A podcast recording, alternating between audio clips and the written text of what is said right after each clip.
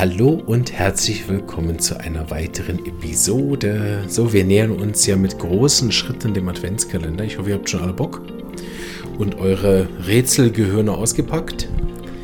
Ähm, ich verrate noch nicht zu viel, aber wir machen auch wieder ein bisschen was anderes. Aber ich hoffe, das wird euch auch gefallen. Ansonsten könnt ihr ja einfach, wenn euch der, die letzten Adventskalender gefallen haben, könnt ihr die einfach hören. Der erste ist wahrscheinlich so lange her, dass man sich das lohnt, mal wieder anzuhören. Die sind ja wirklich zeitlos, auch wenn man vielleicht das Weihnachtsgedudel dann am Anfang einen nervt. ähm, genau. Heute sprechen wir über ein äh, Thema, was ich ähm, also so ein bisschen chronisch finde für die Homöopathie.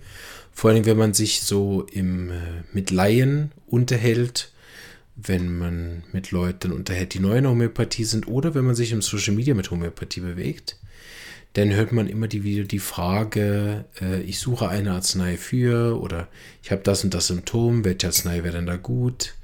Ich habe äh, das und das gehört, soll ich die Arznei nehmen oder ich habe die und die Arznei daheim, wann könnte ich denn die verwenden? So, ne?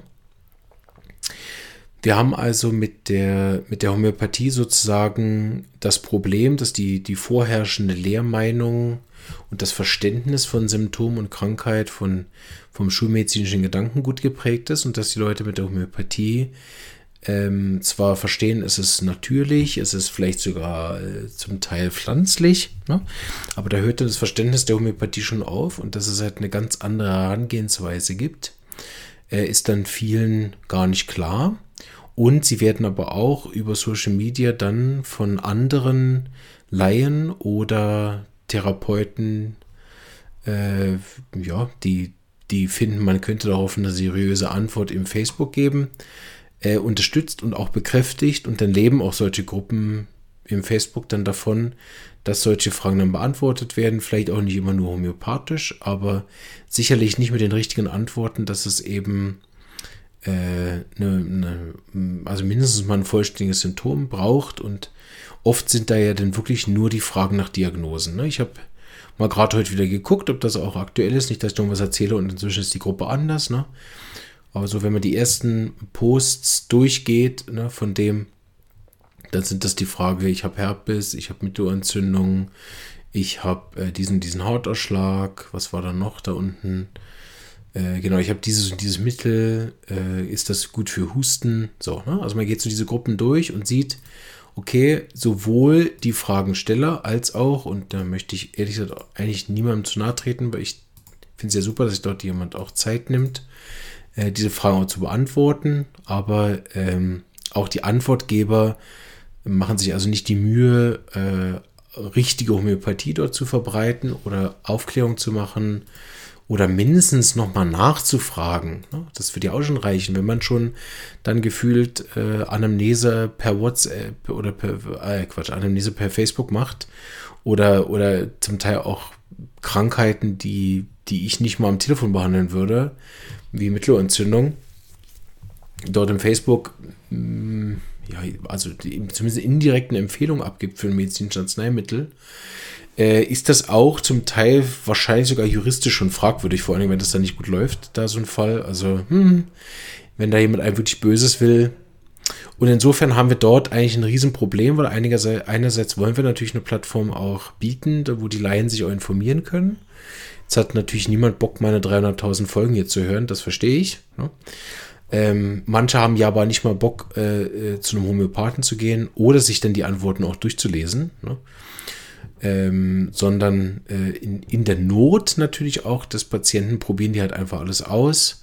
Und wenn die sich dann unter Umständen auch eine naturerkundliche Behandlung nicht leisten können, ja, dann äh, ist dann sozusagen alles, was, was nichts oder was wenig kostet, gut. Und das ist natürlich homöopathische Globuli in der Apotheke oder Drogerie kosten natürlich auch fast nichts. Und wenn dort auch kein geschultes Personal ist, was darauf hinweist, wie man das richtig dosiert, ne, das ist ja dann noch ganz eine andere Frage, also das richtige Mittel finden ist ja eins, aber dann noch richtig dosieren und die Potenz anpassen und eine Verlaufskontrolle machen und nachbehandeln, findet ja nicht statt. Also selbst wenn im Facebook jetzt diese Tipps gut sind, bei Mittelohrentzündung, wovon ich ausgehe, dass sie es nicht sind, äh, dann, dann haben wir trotzdem ein großes Problem damit, dass wirklich gar keine Homöopathie gemacht wird. Und da gibt es eigentlich nur einen Teil, der mich stört, weil der Rest ist so, wo ich denke, ja gut, die einen haben es gut gemeint zum Fragen, die anderen haben es gut gemeint zum Antworten. Easy, da macht jeder so gut, wer kann. Mein Problem ist, dass dieses Versagen von solchen Sachen dann unter Umständen der Homöopathie angelastet wird. Und da habe ich dann schon Mühe mit. Also, ne, wenn es dann nachher heißt, ja, bei mir hat Homöopathie nicht funktioniert, dann nervt es mich dann immer so ein bisschen, weil, äh, ja, es gibt ja Fälle, wo Homöopathie nicht funktioniert, das gibt es aber in jedem Bereich so und das liegt meistens, ehrlich gesagt, am Therapeuten. Oder wenn man von, oder dann auch am Therapeuten, wenn er falsch einsetzt, ob er überhaupt zuständig ist für so einen Fall. Aber äh, grundsätzlich da der Homöopathie die Schuld zu geben, äh, weil ich mir eine Verschreibung aus Facebook geholt habe, ha, habe ich dann immer Mühe, ehrlich gesagt, mit. So, äh, auf die Frage gibt es eigentlich nur eine, Ant eine richtige Antwort. Ne? Ich suche eine Arznei für mein Symptom XY. Was kann ich da machen? Ist die richtige Antwort zu einem ausgebildeten Fachperson gehen, weil nicht umsonst geht unsere Ausbildung fünf Jahre und das geht einfach nicht in einem kurzen äh, FAQ im Facebook. So, gut. Das wäre mal die seriöse Empfehlung und zu der ich auch offiziell stehe. Ähm, alles andere liegt dann in der Verantwortung auch der Einzelnen, auch natürlich in der Verantwortung der Fragenden. Aber wenn die natürlich nicht wissen, dass sie Murks machen, dann braucht es halt jemanden, der sie darauf hinweist. Und ich weiß, ich habe das auch schon gelesen, da unterstellt man dann den Leuten irgendwie, ja, und du willst ja nur Geld verdienen mit dem Patienten oder äh, bla bla bla. Ne? Ich habe das doch in dem Buch gelesen und so weiter. Also es gibt ja auch äh, wirklich einfache Homöopathie, die man machen kann äh, es ist halt einfach dann keine Homöopathie, sondern es ist dann Symptombekämpfung. Und deshalb dachte ich, ich rede heute nicht darüber, was richtige Homöopathie ist, weil das haben wir auch zu Genüge gemacht. Ne? Die letzten zwei Folgen explizit, sondern ich habe gedacht, jetzt in diesem Trio vor den, vom Adventskalender machen wir nochmal was ist eigentlich ein Symptom. Ne?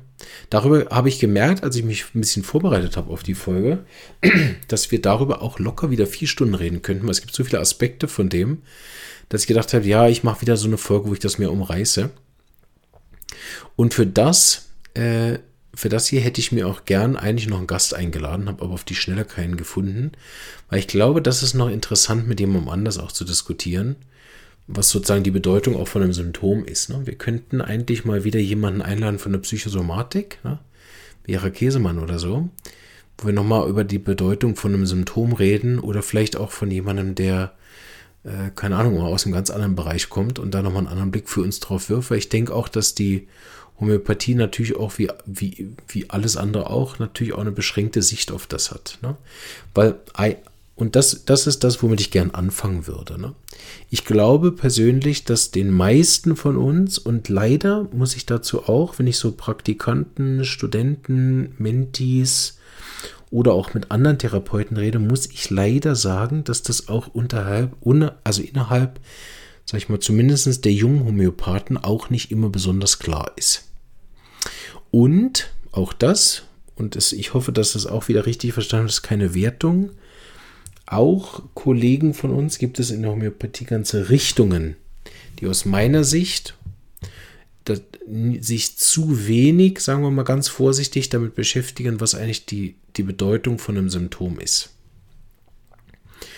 Auch da möchte ich mich nicht zu weit aus dem Fenster lehnen, weil ich ja gar keine andere Schule besucht habe und, und in den Paxen auch nicht drin sitze und vielleicht dann auch zu wenig weiß über das. Ne?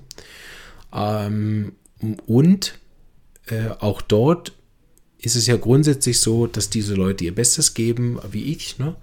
und einfach versuchen, dem Patienten zu helfen. Also auch da möchte ich überhaupt keine Fahrlässigkeit oder sowas unterstellen, sondern ich glaube, dass wir uns als Homöopathen dort zu wenig Gedanken machen in verschiedenen Bereichen, auch innerhalb der Homöopathie. Darauf wollte ich vor allem hinweisen und das kann ja jeder für sich überprüfen, ob er das mehr machen möchte oder auch nicht.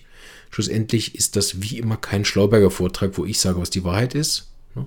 Sondern das ist lediglich meine Meinung deshalb werde ich auch nur ein paar Sachen anreißen und nicht versuchen, jetzt einen Vortrag zu machen darüber, was, was irgendjemand ab jetzt gefälligst zu tun hat, sondern wirklich äh, viel mehr das umreißen, dass ihr euch auch noch eigene Gedanken machen könnt darüber. Ne? Das erste, was ich mich gefragt habe, ist, was bedeutet eigentlich ein Symptom? Ich glaube, dass das eine wichtige Sache ist, Neben dem, was überhaupt ein Symptom ist. Ne? Das ist ja schon nicht mal dasselbe, ne? wenn man sagt, ich habe folgende Symptome. Oder ich rede in der Homöopathie vom vollständigen Symptom oder ich frage nach einer Bedeutung von einem Symptom dann ist das zum Beispiel ja offensichtlich nicht dasselbe wie eine Krankheit. Ne? Wenn ich denjenigen nach seiner Krankheit befrage, dann besteht die aus Symptome. Wenn ich schaue, dass das vollständige Symptom in der Homöopathie die Krankheit des Patienten beschreibt, aus wie vielen Symptomen sowas besteht, ähm, der Patient aber vielleicht nur mit einem Symptom kommt, nämlich schmerzhaftem Husten, ne? dann ist ja die Frage, was das bedeutet oder was das ist. Ne? Das waren so die ersten zwei Fragen, die ich mir gestellt habe. Was ist überhaupt ein Symptom? Und habe gemerkt, dass da verschiedene Definitionen für gibt. Es gibt ja auch manchmal ein Krankheitssymptom. Wir haben das ja aber auch außerhalb von der Krankheit. Ne? Wenn man zum Beispiel sagt, dieses und jenes Verhalten oder Reaktion ist symptomatisch. Ne? Also zum Beispiel gibt es ja auch das in dem Finanzsystem, ne? das ist symptomatisch für das Verhalten am Aktienmarkt oder so. Ne? Also Symptom wäre vielleicht nochmal interessant, das auch nochmal zu schauen, was heißt das überhaupt, wo kommt dieser Wortstamm her. Das finde ich immer interessant, ist aber, glaube ich, nur für eine sehr geringe Zahl der Menschen eine wichtige Sache, weil niemand verwendet Symptom ja nach dem Wortstamm, sondern eigentlich ja mehr gefühlsmäßig, was es für ihn bedeutet. Und das merkt man halt auch innerhalb der Patienten ne? oder, oder eben auch wirklich, wenn ich mit Kollegen oder Praktikanten oder Mentoranden spreche, da merkt man eben auch, dass, dass wir nicht dieselbe Definition haben von einem Symptom. Also das wäre so die erste Einladung, sich da mal gut zu fragen, was ist überhaupt ein Symptom für mich? Und nachher natürlich, wenn wir es homöopathisch verwenden, ist zum Beispiel auch eine ganz wichtige Frage, ist es ein individuelles Symptom? Ein Psycho, äh, ja, psychosomatisch, nehmen wir das auch, aber ich meinte pathognomonisches Symptom. Ist es ein Allgemeinsymptom? Ist es ein Gemütssymptom? Ist es ein Lokalsymptom? Ist es ein altes Symptom? Ähm, ist es äh, ein, ein Symptom, was es zum Beispiel der Familie gehäuft gibt? Ne? Also Symptome gibt es ja auch in der, in der Systemik zum Beispiel oder in der Epigenetik. Also wir haben ja verschiedene Bereiche, wo Symptome vorkommen was völlig anderes bedeuten. Ne? Das heißt, wir haben offensichtlich schon mal nicht einfach ein Symptom, sondern es gibt verschiedene Symptome. Ne? Und was, was heißt es nachher, wenn wir von Hahnemann ausgehen, wäre das der klassische Begriff, der deutsche Begriff Krankheitszeichen. Ne? Und wer sich noch viel mehr gut im Organ auskennt, wird vielleicht auch noch andere Beschreibungen von dem finden. Findet das aber gut. Ne? Krankheitszeichen, wenn man so nochmal versteht, okay, es sind einfach Zeichen meiner Krankheit und wir haben das ja in einem der äh, Leseecken jetzt gehabt vom Vermäulen, ne? äh, meine Krankheit. Ne? Äh, dass es eben nicht getrennt ist oder wir haben bei Dr. Hughes diese Teilung ne? von ich und mein. Bin ich krank oder mein Fuß? Und äh, aus der Idee von der Lebenskraft, ne, die den ganzen Mensch durchseelt, durchsät ist nicht das richtige Wort. Ne? Das hat was sehr Spirituelles. Äh, belebt, also durchflutet. Hm. Wie nennen wir es? Belebt? Nehmen wir das. Die Lebenskraft, die den ganzen Menschen beseelt, eben Körper, Geist, Seele und was noch alles dazu gehört. Und das in einer äh, individuellen Ordnung hält, ne? dieses ganze System die halt hat, wenn sie aus dem Gleichgewicht kommt, also wenn die Lebenskraft in irgendeiner Form unter Druck gerät durch, sag ich mal, triviale falsche Lebensweise, zu viel Alkohol getrunken, bis hin zu schweren Schocks, Traumata oder Vergiftungssymptomen oder Nebenwirkungen von bestimmten Sachen oder so weiter. Ne? Dann fängt sie an, Krankheitszeichen zu machen. Und da ist mir immer wichtig, dass das äh, eigentlich, eigentlich sind wir dort auch mit der Medizin, zumindest wenn wir mit der, mit der Physiologie äh, uns unterhalten würden. Ne? Wären wir damit auch einer Meinung. Ne? Also eine, eine Krankheit, ein Krankheitszeichen ist erstmal ein völlig physiologischer Vorgang ähm, auf etwas hin, was vorher passiert ist. Ne? Die Medizin klammert jetzt, ich behaupte jetzt einfach irgendwann mal eine Zahl, ne? 80 Prozent der Auslöser aus, vielleicht sogar noch mehr, ähm, und beschäftigt sich herein mit denen, die man nachher chemisch in Zusammenhang setzen kann. Und das ist ja oft aus homöopathischer Sicht nicht mal der Auslöser, ne, sondern die, die Störung der Lebenskraft kommt ja nicht per se von einem Virus. Da ist ja noch mehr passiert, bis der Virus auch überhaupt dort Krankheitszeichen machen kann. Ne? Da braucht es oft auch äh, bei bestimmten Individuen braucht es auf dich systematische Unterdrückungen, bis überhaupt derjenige so anfällig wird, dass er plötzlich auch auf Viren reagiert und so weiter. Also da gibt es ja oft eine Geschichte hinten dran, also nicht nur der einzelne Auslöser, warum ich jetzt ein Symptom habe, ist immer jetzt gestern, vorgestern und so weiter, sondern meistens haben vor allen Dingen akute Erkrankungen eine lange Vorgeschichte. Genau. Und deshalb ist eigentlich die Frage, nach der Bedeutung dieses Krankheitszeichens. Ich meine, die einen oder anderen werden das kennen aus der Psychosomatik. Ich habe Mittelohrentzündung in der Trotzphase beim Kind. Das heißt, ich will nicht hinhören oder ich will nichts mehr hören oder so. Ne? Das geht ja dann im Bereich der Interpretationen und ist äh, eine sehr gute Möglichkeit, sich auch diesen Themen zu nähern und eine Idee zu bekommen als Homöopath. Ne? Was könnte dahinter stecken?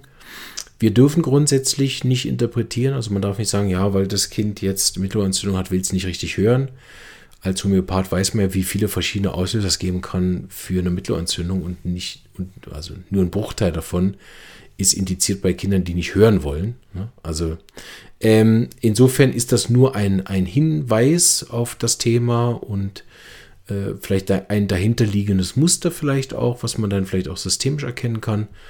Aber die Bedeutung von einem Symptom, dass es ein Krankheitszeichen ist, ist ja eigentlich, und das ist jetzt vielleicht ein bisschen hysterisch ausgedrückt, ne, oder theatralisch oder so, ne, äh, ist ja ein Hilfeschrei der Lebenskraft. Ne. Vielleicht ist es ein bisschen nüchterner formuliert, kann man es auch sagen, es ist ein Hinweis der Lebenskraft darauf, äh, dass etwas nicht gut ist. Ob der jetzt immer so persönlich ist, wir haben ja auch viel dieses Jahr, dein Körper möchte dich persönlich auf was hinweisen. Ne? Da findet ja immer so eine Art Dissoziation statt, dass ich mich jetzt irgendwie trenne von meinem Körper. Ähm, wo wir irgendwo eine Einheit bilden, offensichtlich. Ne? Je nach Betrachtungsweise äh, gibt es dann natürlich auch unterschiedliche Ansichten, was da wie wo zusammengehört. Aber grundsätzlich ne, äh, gebe ich mir da selber Hinweise. Das darf aber nicht verwechselt werden mit irgendeiner Schuld, Kritik oder irgendeinem Anklagenden des Körpers, ähm, sondern das ist ja eher zu verstehen als eigentlich Möglichkeit, adäquat auf das zu reagieren. Ne? Jetzt ist der Körper aus der Natur heraus und weil wir vielleicht auch verlernt haben, auf den Körper in irgendeiner Art auch vernünftig einzugehen, wir benutzen den ja mehr als Mittel zum Zweck, meistens um Geld zu verdienen, um uns irgendwas zu kaufen, was unserem Körper gar nicht gut tut. so, meine, wie viel weiter kann man sich vom Körper entfremden? Ne? Ich meine, wie wenig tun wir etwas für ihn? Ne? Wenn, dann tun wir was für ihn, damit er uns nicht auf die Eier geht in Form von irgendwelchen Symptomen. Oder wir tun was für ihn, dass er so schön aussieht, dass wir wieder irgendwas anderes tun können mit unserem Körper, was auch nicht uns gut tut. Ich meine, wann habt ihr das letzte Mal jemand gehört, ach, ich bin so gerne in meinen Beziehungen seit 20 Jahren mit meinem Mann, das ist fantastisch. Ne? Also auch das äh, ist irgendwie verbraucht, ne? sich möglichst hübsch zu sein, damit man irgendwie, äh, keine Ahnung, von irgendeinem Partner gemocht wird. Das ist am Anfang ja alles mega wichtig und dann, sobald man ein paar Jahre zusammen ist, das Unwichtigste von allem. Vielleicht dann noch die Leute, die dafür Geld bekommen, für ihren Körper, ne? die kümmern vielleicht nur darum. Die Frage ist natürlich immer auch, zu welchem Preis. Ähm, ne? Also das ist vielleicht sehr negativ ausgedrückt, werden wahrscheinlich deutlich mehr Leute zuhören, die sicherlich auch wirklich gut schauen zu ihrem Körper. Aber es ist doch schon so, wenn wir so ein ähm, Symptom haben, dann haben wir eine innere Reaktion darauf, jetzt besser zu unserem Körper zu schauen. Auch wenn, glaube ich, in den vielen Fällen die Motivation nicht unbedingt die ist, die natürlich vorhanden sein sollte. Meistens ist es nämlich mit der gehörigen Portion Ärger, Abneigung, Trauer, Kummer, Ängsten und all den anderen Emotionen, die zusätzlich noch krank machen. Und diese, diese Energie, die eigentlich so ein Symptom freisetzt, die nicht genutzt dafür wird, eigentlich irgendwas an den Symptomen oder an dem Zustand zu ändern, in dem sich mein Körper befindet. Ne? Das ist ja eigentlich die Idee, ne? dass, also sagen wir mal, in einem ganz klassischen Fünf-Sterne-Fall, wo man das vielleicht auch sehen kann, ist irgendetwas passiert. Ne? Ich war baden, Haare nicht getrocknet, dann raus an die frische Luft, keine Mütze dabei. Und ich war eh schon den ganzen Tag unter Stress. Und seit einer Woche bin ich im Verzug mit einer bestimmten Sache. Und am Wochenende kommen noch meine Schwiegereltern. Oder ich weiß nichts, ne? so eine Geschichte. Und dann werde ich krank. So. Das heißt, ich habe mehrere Sachen, die auf die Lebenskraft gedrückt sind. Und im Hintergrund habe ich dann schon die Mandeln geschnitten, Fieber unterdrückt, der Blinddarm ist auch schon raus Ähm, so, ne? Und die, die ganze Lebenskraft ist sowieso schon chronisch unter Druck und dann ernähre ich mich noch schlecht in irgendeiner Form. Ne? Dann ist jetzt der, die Lebenskraft so schwach, dass mein Immunsystem jetzt auf diese äh, nassen Haare auch noch zusätzlich reagiert und jetzt, jetzt hat die Lebenskraft gesagt, so jetzt reicht, jetzt mag ich nicht mehr. genau, die hat natürlich keine Persönlichkeit, sondern die ist jetzt so unter Druck, dass sie eben nicht mehr den ganzen Körper im Gleichgewicht halten kann und macht dann ein Symptom. Nehmen wir mal an, ihr habt jetzt, wir haben jetzt wirklich so einen fiktiven Fall und jetzt frage ich jeden, der jetzt mit Algifor hinter so einen Fall geht, ne, der jetzt einfach die Entzündungszeichen senkt, was wirklich überhaupt nichts bringt. Ne, äh, außer dass man keine Beschwerden mehr hat. Aber darüber hinaus hilft es einem wirklich 0,0. Im Gegenteil, im schlimmsten aller Fälle macht man, hat man damit den nächsten Auslöser und noch eine schlimmere Erkrankung anschließend. Wenn man das nicht versteht, oder? Dann ist das Hinwegnehmen von Krankheitszeichen, ohne zu verstehen, warum sie überhaupt da sind, also ein absoluter Blindfug. Das ist wie wenn ich in einem Flugzeug sitze und es zeigt mir irgendwelche Störgeräusche an voraus, weil ich keine Ahnung zu tief fliege und auf einen Berg zufliege. Und das Einzige, was ich dann mache, sind diese Störgeräusche auszuschalten, ne, anstatt irgendwie die, eine Kurskorrektur zu machen. Dann ist das ein absoluter Blindflug. Oder das beliebte Beispiel, ne, ich fahre mit dem Auto und dann blinkt im Cockpit Nehmen wir mal ein Störgeräusch, gibt es ja nicht, blinkt ja nur, aber nehmen wir mal, es würde anfangen zu pfeifen, weil der Motor vorne äh, kurz vorm Aussteigen ist. Und das Einzige, was ich mache, ist diesen Ton auszustellen. Weil Entzündungshemmer, Antibiotika äh, oder so, äh, auf, auf sehr kurze Frist gesehen machen die genau das, nämlich das Störgeräusch aus. Und meistens nur temporär. Und dadurch, dass ich den Motor dann auch nicht adäquat pflege, gibt es dann Sekundärschäden, oder das Störgeräusch ist schon Sekundärschaden, dann gibt es Tertiärschaden. Das heißt, die Unterdrückung mit Antibiotika, Cortison, Schmerzmitteln, äh, genau, Ibuprofen, Dafalgan, wie all das Zeug heißt, ne, hinterlassen ja am Schluss einfach weitere Probleme, weil ich habe weder meinen Dauerstress, mein aufgeschobenes Thema, die Anspannung mit den Schwiegereltern, die schlechte Ernährung. Also ich habe nichts von dem geändert. Ich habe einfach Algi vorgenommen, um weiter zu funktionieren zu können, was im schlimmsten Fall dazu führt, dass ich anschließend, nachdem ich diese Schwiegermutter-Wochenende überstanden habe und mich mit Algi vor einigermaßen auf den Beinen gehalten habe, anschließend es mir einfach noch schlechter geht, weil ich jetzt unter Umständen sogar noch eine verschleppte Erkältung habe. Ne? Gerade wenn ich mich Entzündungshemmer nehme mit einem bakteriellen Infekt, ist das sogar also gefährlich, sagen wir mal. Ne? weil ich damit natürlich den Bakterien eher helfe, indem ich meine eigene Immunsystem hemme. Ne, das ist ja, was Entzündungshemmer machen. Die hemmen ja nicht die Viren. Gut, also deshalb, ne, die Bedeutung eines Krankheitszeichens. Ich glaube, dass wir uns dazu wenig Gedanken machen, weil, und das hat Jasmin Walker auch letztens in einem Interview gesagt, als sie bei uns war. Sie hat viel Interessantes gesagt. Ich habe das Interview noch ein zweites Mal gehört und fand es so komplex, dass ich es auch noch mal ein drittes Mal hören will. Und eigentlich schade finde auch selber, als ich mir zugehört habe, dass ich bei bestimmten Sachen nicht mehr nachgehakt habe. Ich glaube, dass wir da noch eine Stunde hätten reden sollen fast, weil sie so viele tolle Themen angerissen hat, die wir, ja, vielleicht für die, für die Intensität, diese waren doch dann zu oberflächlich besprochen haben. Also nicht, dass ich das Interview nicht gut finde, aber ich finde es so gut, dass ich gern drei Teile daraus gemacht hätte. Ich glaube, da mit mehr, mehr Zeit wäre das auch, gibt es auch weniger Missverständnisse. Aber anderes Thema. Da hat sie eben auch drüber gesprochen, dass es auch, auch in der Homöopathie, also erstmal möglich ist, Symptome auch einfach nur wegzumachen. Das ist möglich. Also Unterdrückung wäre da das, das, das Schlagwort. Wir können also mit Homöopathie unterdrücken. Und äh, in, in dem Kontext kann man eben Homöopathie auch so einsetzen. Die Frage ist, ob es dann noch Homöopathie ist. Das haben wir vor zwei Folgen besprochen, aber lassen wir uns, seien wir es mal jetzt dahingestellt, ne? Was dann nachher die Folge von homöopathischen Unterdrückung ist, wenn ich Krankheitszeichen hinwegnehme. Und das ist zum Beispiel das, um mal wieder auf unsere Facebook-Gruppe zurückzukommen, wenn ich jetzt Mittelohrentzündung habe und ich habe nicht gefragt, was ist überhaupt der Grund? Vielleicht will das Kind tatsächlich nicht hören. Und ist es überhaupt akut? Wir haben ja in der Homöopathie auch die Unterteilung, ist ein Symptom ein akutes Symptom oder ist es ein chronisches? Und wenn ein Kind rezidivierend, also immer wiederholend Mittelohrentzündung hat, drei, vier Mal im Winter, ne, dann ist diese Erkrankung nicht mal akut, ne, sondern eine chronische Krankheit. Und dann ist die Verschreibung zum Beispiel von Pulsatilla in mehrfacher Hinsicht fahrlässig, aus einer homöopathischen Sicht. Ne? Und die Frage ist, ist es fahrlässiger, wenn man dann Pulsatilla verschreibt und es wirkt nicht? Weil es glücklicherweise nicht das ähnlichste Mittel war und der dann rumläuft und sagt, Homöopathie hilft nicht bei Mittelohrentzündung? Oder ist es noch schlimmer, wenn es den ganzen Fall gar nicht abdeckt, weil das Kind ist weit und breit nicht Pulsatilla, sondern ein Tuberkulinum-Kind zum Beispiel? Oder ein Silicea-Kind oder ein Calcium-Kind oder ein Sulfur-Kind oder die anderen 40 Mittel, die bei ne, ähm, chronischer Mittelohrentzündung in Frage kommen, Kind. Ne? Und eben nicht Pulsatilla, was in den seltensten Fällen ein Mittel ist für chronische Mittelohrentzündung, die immer wieder auftritt.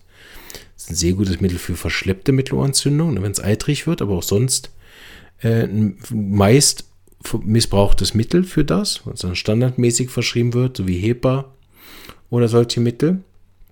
Ist es sogar noch schlimmer, wenn das jetzt akut unterdrückt wird. Und das ist schwierig zu sagen, weil es ist nachher individuell, also das Nichtwirken und eine verschleppte Mittelohrentzündung und nachher beim Arzt zu landen, zu sagen, Homöopathie hat nicht genützt und dann Antibiotika zu nehmen, ist sicherlich schlimm. Ähm, und unter Umständen wird das die rezidivierende Mittelohrentzündung ja nicht ändern. Vor allem, wenn der, wenn der Grund nicht bekannt ist und auch nicht behoben wird. Also nehmen wir jetzt mal dieses platte Beispiel, weil es jetzt gerade im Raum war. Das Kind hat eine Trotzphase, will nicht hören, äh, will sich nicht anpassen, will sich nicht beugen und will jetzt den eigenen autarken freien Willen durchsetzen, gegen vielleicht auch eine sehr, sehr strenge Mama. Ne? Dann ist ja Pulsatilla nicht immer im Hauch das ähnlichste Mittel für so einen Fall ähm, sondern braucht dann Mittel für ein Kind, was sich auch auflehnt gegen eine Respektsperson. Ne? Und dann ist natürlich die Frage, braucht es vielleicht überhaupt ein homöopathisches Mittel? Ist das ein Thema, was man vielleicht auch mit Ressourcenaktivierung lösen kann? Das chronische Thema. Ne? Welches Mittel hilft dann unter Umständen? Was will ich davon überhaupt behandeln? Ne? Will ich dem Kind versuchen, mit einem homöopathischen Mittel beizubringen, dass es sich nicht für sich einsetzen soll? Ne? Das ist genauso ein Schwachsinn. Also wo wo liegt dann die Schwäche von dem Kind? Ne? Die Schwäche des Kindes ist ja in so einem Fall, dass es den Druck nicht aushält und unter dem Druck, was sozusagen von den beiden Sturköppen dort angerichtet wird, äh, in, einem, in einem ja völlig normalen Prozess zwischen Kind und Eltern, äh, vielleicht nicht normal, dass es jedes Kind haben muss, aber ein häufiges Thema, was ja ist, in, ne? dass ich dem Kind eigentlich lerne, mit Druck besser umgehen zu lernen, damit es auch weiterhin seinen Sturkopf da machen kann schauen, ob ich diese Ressource irgendwie aktivieren kann, dass die beiden sich nicht gegenseitig den Schädel einprügeln, Mutter und Sohn. Und dann schaut, dass das Kind unter dem Druck, wo die Lebenskraft jetzt äh, Symptome gemacht hat und vielleicht sogar das Trommelfell geplatzt ist, dem Kind eigentlich helfe, die, das Leben, die Lebenskraft so stark zu machen, dass es A nicht mehr auf diesen Druck so stark reagiert und vor allen Dingen noch viel wichtiger B nicht mit so einer destruktiven Erkrankung oder so einer gefährlichen Erkrankung wie eine perforierende Mittelohrentzündung. Das ist ja eigentlich die Idee, ne? Ist jetzt vielleicht ein sehr spezifisches Beispiel. Ich hoffe, es ist für allen klar, dass das halt allgemein für jede Erkrankung so eine äh, Kaskade gibt und die ist auch nicht immer bekannt. Und wenn ich das jetzt aber unterdrücke, wenn ich also ein falsches Mittel gebe und dieses Ventil, was die Lebenskraft hat, also das Krankheitszeichen, was sie zeigt, um zu sagen, hallo, ich bin im Fall druckresistent, ne? äh, druckintolerant, mir ist das zu viel. Ne? Und dann gebe ich ein Mittel, was aber nicht diese Druckintoleranz in der Art und Weise, wie es das Kind individuell ausprägt, zeigt. Ne? So, ich gebe ein Mittel, was dann vielleicht sogar auch nur einen Teil abdeckt und dann vielleicht auch nur eine Teilwirkung hat. Ne?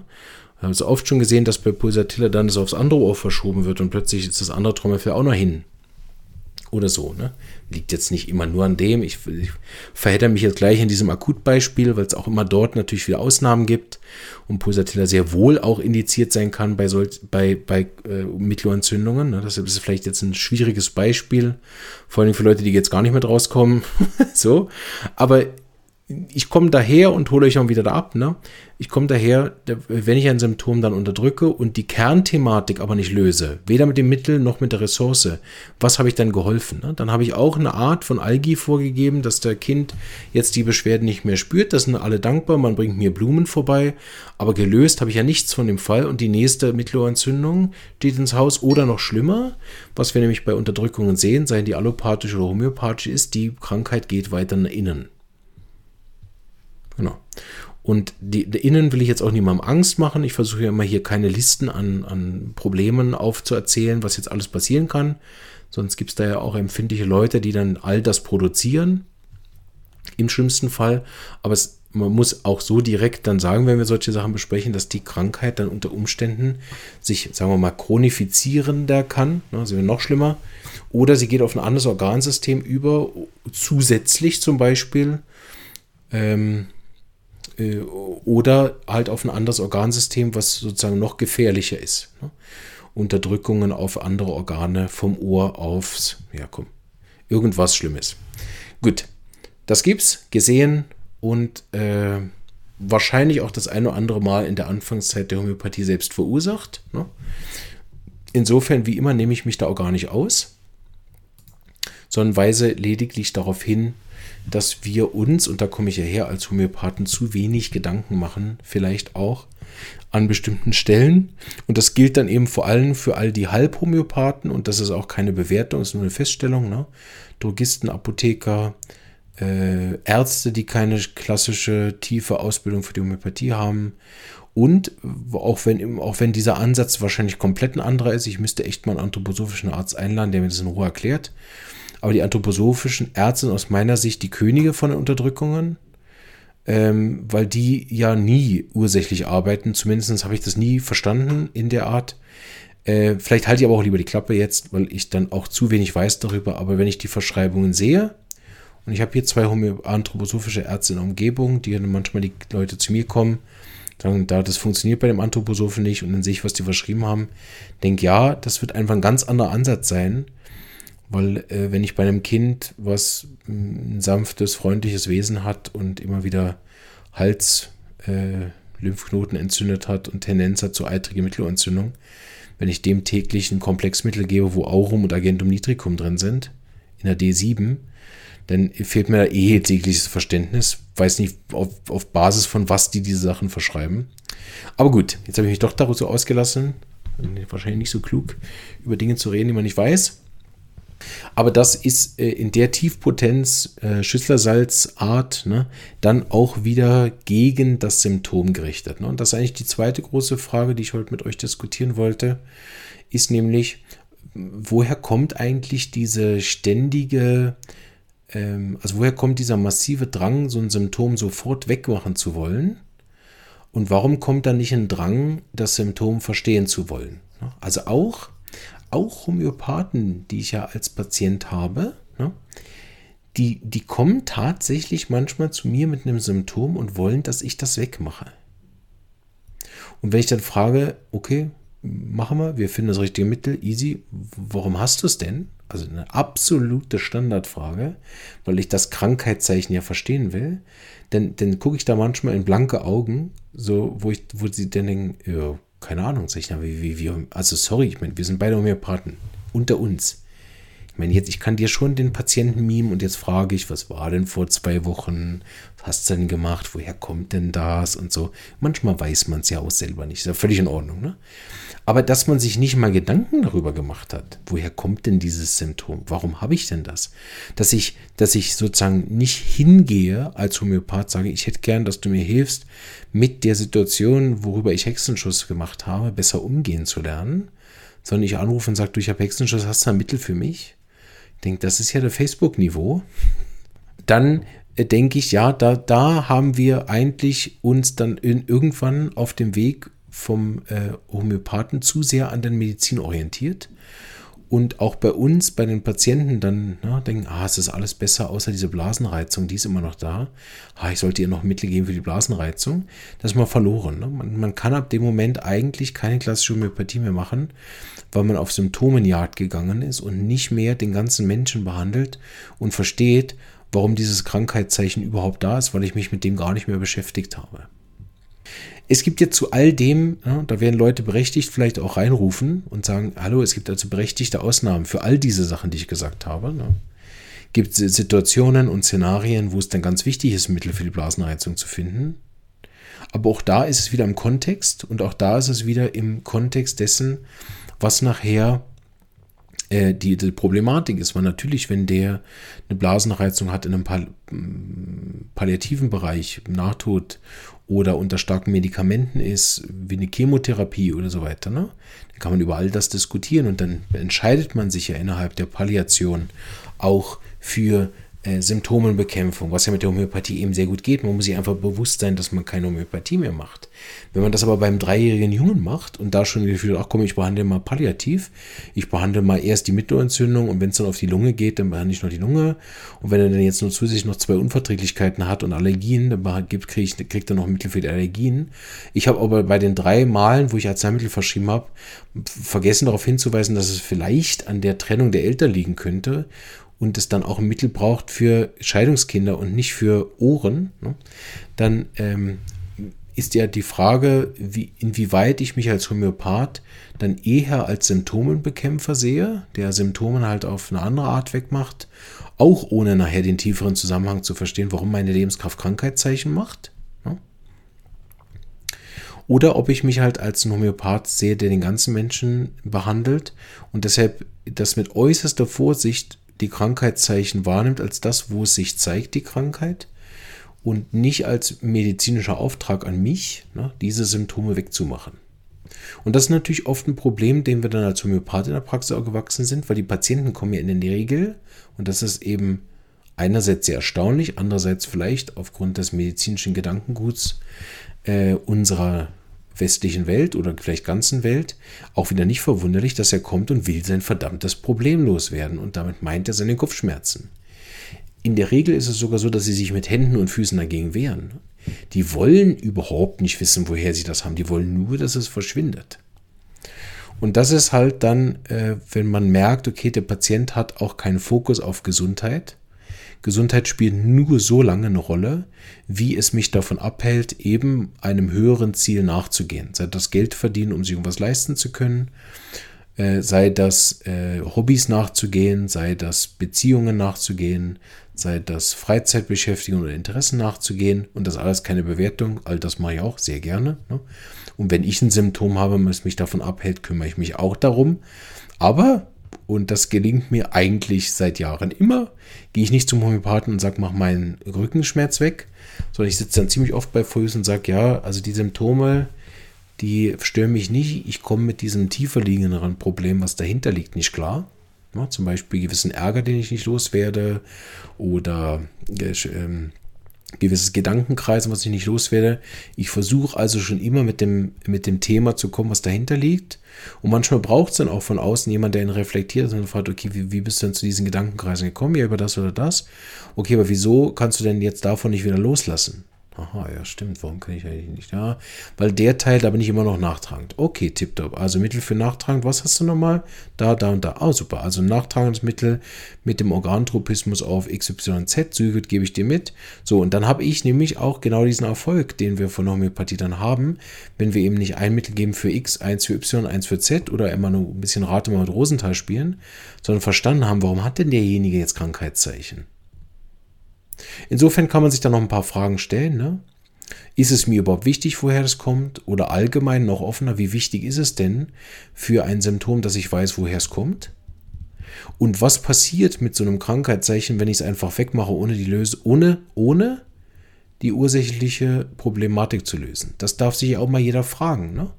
Wir haben ein Kind, was überfordert ist in der Kita, in der Schule, im Kindergarten und macht deswegen immer wieder Fieber. Und als Mama denke ich, dass ich meinem Kind helfe, indem ich eine kurzfristige Lösung anbiete, nämlich Algifor gebe und das Kind dann unter Umständen noch halb krank wieder in den Kindergarten schicke. Was passiert mit so einem Kind? Was passiert mit so einem Gesundheits- Wesen? Was passiert mit so einem biologischen Wesen? Ich habe da vielleicht auch nicht alle Antworten drauf, aber ich will, dass man sich darüber Gedanken macht, bevor man das dritte Mal Fieber mit Algi vorbehandelt. Und ehrlich gesagt, es ist nicht besser, jedes Mal Aconitum zu geben. Das ist genauso falsch. Weil ich habe dann nachhaltig keine Heilung erzeugt, wenn ich dem Kind nicht helfe, dass es mit der Problematik, die es im Kindergarten hat, besser umgehen kann.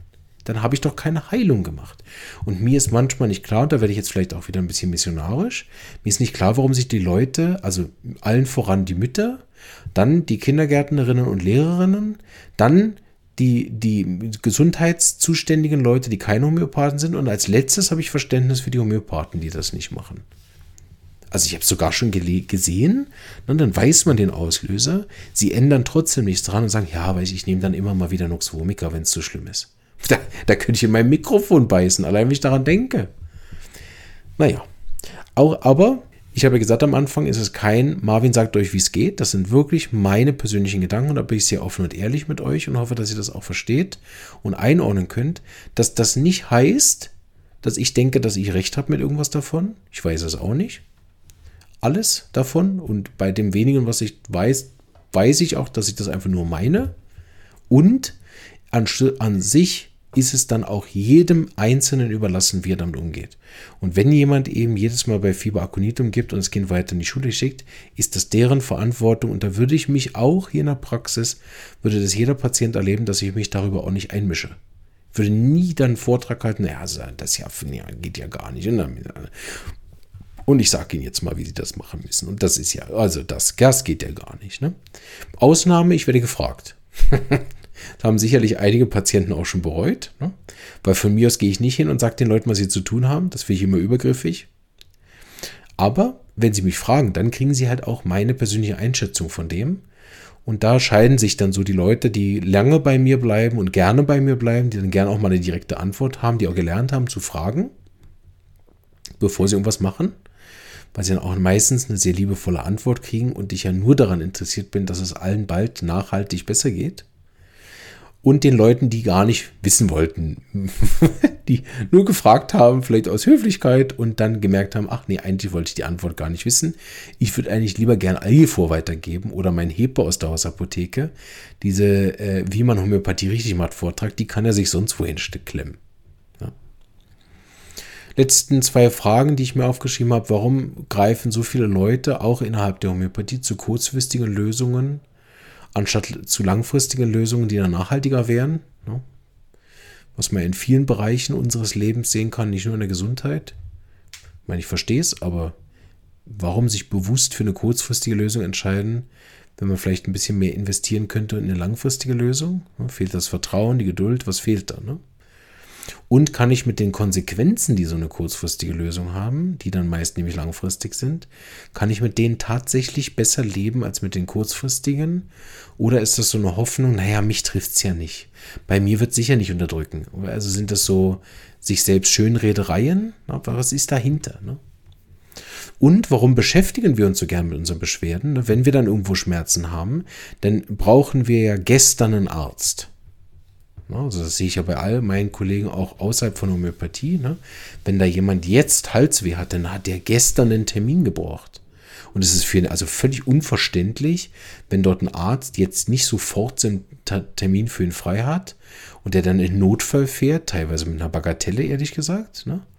Das Kind hat ein bisschen Husten, dann sitzt man schon im Notfall, weil der Kinderarzt hat heute keine Zeit. Äh, und, und ist dann aber wütend, dass man vier Stunden warten muss, weil, alle, weil dem anderen Typ, dem der Arm gleich abfällt von einem, von einem Fahrradunfall, dann halt deutlich mehr Zeit in Anspruch nimmt. Ich habe jetzt auch übertrieben und es klingt jetzt auch wieder so, als wenn ich die arme Mutter, die aus Angst mit ihrem Kind in Notfall fährt, da irgendwie nicht verstehen würde. Natürlich verstehe ich das. Und natürlich tut sie das, weil sie ihr Kind liebt und das Beste für ihr Kind will. Ne? Aber warum beschäftigen wir uns so intensiv mit diesen Beschwerden? Und sobald der Arzt dann sagt, ja, geben Sie ein bisschen Algi vor, dann fährt sie heim, unterdrückt alles und macht sich dann überhaupt keine Gedanken mehr drum. Weder um die Folgen, noch warum hat das Kind jetzt gehabt, was macht überhaupt so ein Algi vor mit meinem Kind? Warum beschäftigen Sie sich dann nicht ständig mit den Themen, die dahinter liegen? Gut. Auch da ist es wahrscheinlich so, dass ich mit sehr vielen Dingen heute niemanden angesprochen habe, der zuhört. Weil spätestens jetzt haben auch die letzten abgeschaltet. Ne? Ähm, ist auch nicht schlimm, weil äh, niemand muss meine Meinung teilen, toll finden, verbreiten oder der Meinung sein. Aber ähm, das waren einfach die Fragen, die mir eingefallen sind und ich habe bewusst darauf versucht, auch keine Antworten zu geben, auch wenn natürlich die Fragen zum Teil tendenziös sind gestellt oder vielleicht dem einen oder anderen sogar rhetorisch vorkommen. Ähm, aber ich bin da völlig offen dafür, dass Leute für sich selber im Leben auch entscheiden, diese Frage anders zu beantworten. Und das ist genauso richtig. Und das ist unsere Aufgabe, finde ich, als, als äh, mit Leib und Seele Homöopathen, diese anderen Antworten, also wenn irgendjemand anders auf diese Antworten antwortet, als ich es mir gern hätte, oder ich sie für mich heute aktuell zu dem Zeitpunkt beantworte und vielleicht in fünf Jahren auch wieder anders, ist unsere Aufgabe, die Leute trotzdem zu begleiten. Und das ist etwas, was mir inzwischen mit einer, mit einer friedlichen Leichtigkeit gelingt, alle Leute dort zu begleiten, wo sie auch begleitet werden wollen und ihnen eben nicht meinen Weg in irgendeiner Form überzuhelfen. Ne? Da können die noch so oft zwischendurch mit ihren Mitteln da reinfunken, unterdrücken und meinen konstitutionellen Verlauf mit all meinen Theorien, welches Mittel da auf welches folgt, stören, unterbrechen, äh, dann operieren sie, dann wird alles noch schlimmer und so weiter und so fort. Ne? Das können sie alles machen und ich würde ihnen trotzdem als Unterstützer kein Millimeter von der Seite weichen. Und solange sie nicht fragen, würde ich mich nicht mal einmischen, sondern jedes Mal, dass sie zu mir kommen, das beste und ähnlichste Mittel für sie aussuchen. Und wenn sie dann tatsächlich eine Frage haben, Herr Zander, wie würden Sie das dann machen oder was denken Sie denn zu der Operation, dann merken viele, dass sie das lieber nicht hätten fragen sollen. ah, ich habe schon Heber gegeben, was meinen Sie denn zu dem Mittel? Das sind so Fragen, die stellen die Leute nur ein oder zweimal und dann danach geben sie entweder kein Heber mehr in meinen Fallverlauf hinein oder sie fragen nicht mehr und dann ist das genauso gut. Ne? Aber das kann man natürlich nicht auch noch von mir erwarten, dass wenn man mich fragt, dann ich da irgendwas erzähle, sondern dann erzähle ich das, wie ich das halt sehe. Ja, und ich denke, es ist aus der gesamthomöopathischen Sicht sehr, sehr wichtig, dass ich diese Kombination aus Lebenskraft, Krankheitszeichen und dem Ähnlichkeitsgesetz, was genau ich da dann behandle und heile, ne, dass ich die Lebenskraft dazu anstärke, stärker zu werden. Und wenn die Lebenskraft unter Druck ist von einer Art von Lebenssituation, dann macht es gar keinen Sinn, Symptome wegzumachen, sondern es braucht immer eine nachhaltige Stärkung der Lebenskraft in dem Punkt, wo sie unter Druck gerät. Also immer eine ursächliche Lösung. Wir kommen zurück zu unseren zwei Beispielen. Wenn der Autopilot pfeift im Cockpit oder das Höhenruder oder was auch immer, ne, dann nicht einfach den Ton ausstellen, sondern sich um den Kram kümmern, weswegen es pfeift. Sofern möglich. Nicht immer kann man das. Ne. Ist auch bei Homöopathie so. Nicht immer geht das. Und wenn es beim Auto der Motor äh, am, auf dem letzten Loch pfeift ne, und dann bei mir im Cockpit theoretisch irgendwas pfeifen würde, was natürlich nicht tut, ne, und ich einfach nur den Alarm abstelle, das ist keine Heilung. Ne? Und da bin ich vielleicht auch ein bisschen unnachgiebig, da finde ich, gibt es auch keine zwei Meinungen. Äh, deshalb nenne ich es dann gern Linderung oder, wenn ich schlecht drauf bin, Unterdrückung. So, Jetzt äh, reicht's aber. Ich hoffe, ihr, euch hat diese, äh, oh Gott, deutlich zu lange Folge, wie ich gerade sehe, gefallen. War ich aber in Redelaune, ne? Erklärbär Marvin. Ähm, die, ab jetzt äh, kommen auch keine Folgen mehr bis Februar, ähm, sondern der Adventskalender und dann mache ich im Januar. Also, wenn ich noch irgendwelche äh, Folgen habe, zum, weil ich noch Interviews aufnehme oder so, die sende ich dann noch. Ansonsten nehme ich ja den Adventskalender immer vor auf und habe dann Dezember, Januar frei sind meine zwei Monate Auszeit vom Podcast. Da lasse ich mich auch mal neu inspirieren. Ich habe schon ein paar gute Ideen, was wir nächstes Jahr machen können. Ihr dürft euch wie immer einbringen. Ansonsten habe ich jetzt auch schon das erste Mal die Fragen gestellt, äh, wie lange ich den Podcast noch machen werde und ob ich nicht langsam doch alles erzählt habe in, im Kernen. Es gibt ja jetzt auch die ersten anderen Podcasts, denen ich auch gerne die Bühne überlassen könnte, würde. Ne? So ich denke, dass es nächstes Jahr den Podcast noch geben wird. Da habe ich immer noch viel zu viel Spaß, aber denke, es sollte auch ähm, vielleicht in meinem Leben auch mal Platz nochmal sein für andere Sachen. Also nicht zu enttäuscht sein, wenn es irgendwann mal fertig ist. Aber der Podcast ist ja dann auch in einer Art Hinterlassenschaft. Also wer mich dann wirklich vermisst, kann ja das dann nochmal nachhören. Also bin ganz gespannt, wie das so weitergeht, aber ich habe jetzt so langsam das Gefühl, dass ich auch alles, was ich erzählen wollte, irgendwie erzählt habe. Und äh, ich dort schon merke, die ersten Sachen sind repetitiv, wiederholen sich. Und das ist ja auch nicht gut, wenn man dann irgendwie so den Absprung nicht schafft und die Leute, bis dann keiner mehr zuhört, nur sendet. Einfach um des Sendens willen.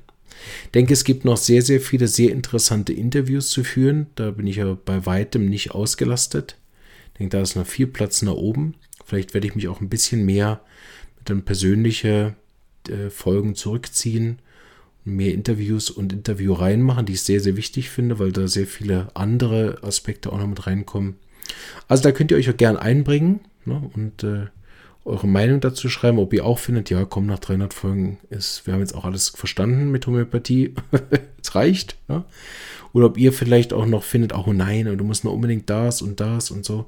Wir werden nächstes Jahr sicherlich mal wieder Miasmen machen, das ist ja schon immer mal wieder gefragt worden.